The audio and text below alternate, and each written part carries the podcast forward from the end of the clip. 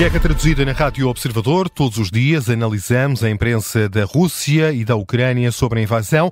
E hoje vamos começar com os destaques da imprensa russa deste dia 11 de janeiro. Está connosco o jornalista Rui Casanova. Boa tarde, Rui. Boa tarde. Rui, vamos começar com as declarações de Vladimir Putin sobre a economia da Rússia.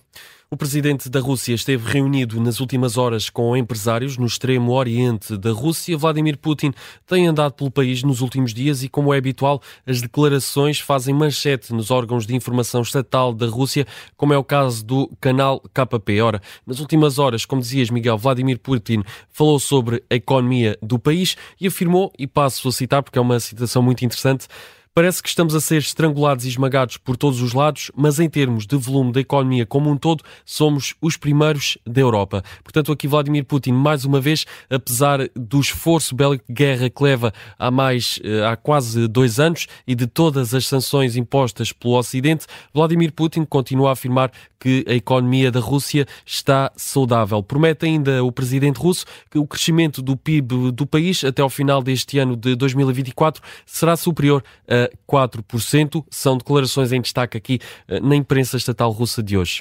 O Ministério da Defesa da Rússia eh, dá conta da interseção de drones das Forças Armadas ucranianas em três regiões.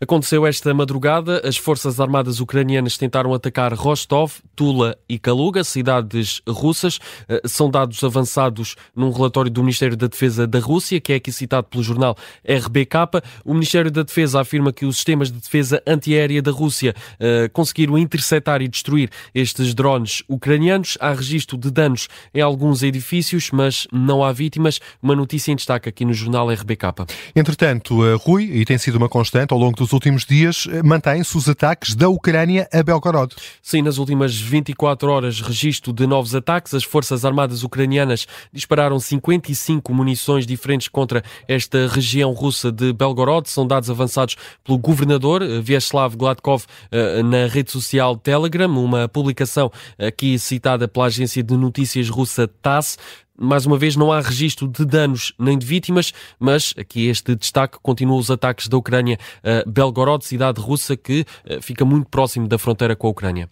E vamos terminar com a imprensa livre e independente da Rússia. Quais são os destaques de hoje, Rui? Ora, Miguel, o canal Medusa destaca um ataque da Rússia a um hotel em Kharkiv. Aconteceu ontem à noite. 13 pessoas ficaram feridas, incluindo jornalistas estrangeiros. Estavam 30 pessoas no interior, todas elas civis. 13 ficaram feridas. O ataque da Rússia foi feito com recurso a mísseis. O canal Medusa divulga algumas imagens. É possível ver, por exemplo, a fachada do hotel completamente destruída. Eh, depois uma fotografia já no interior, um dos quartos também reduzido a escombros. Há ainda fotografias dos feridos. Eh, logo na sequência nos minutos seguintes ao ataque, vemos, por exemplo, um homem completamente ensanguentado a ser transportado de maca. Eh, para além deste hotel, há também registro de danos noutros edifícios à volta, também carros que começaram a arder na sequência do ataque. É uma notícia em destaque no canal Livre Russo Medusa. E é com essa notícia que fechamos este episódio. Já a seguir, olhamos para a imprensa da Ucrânia.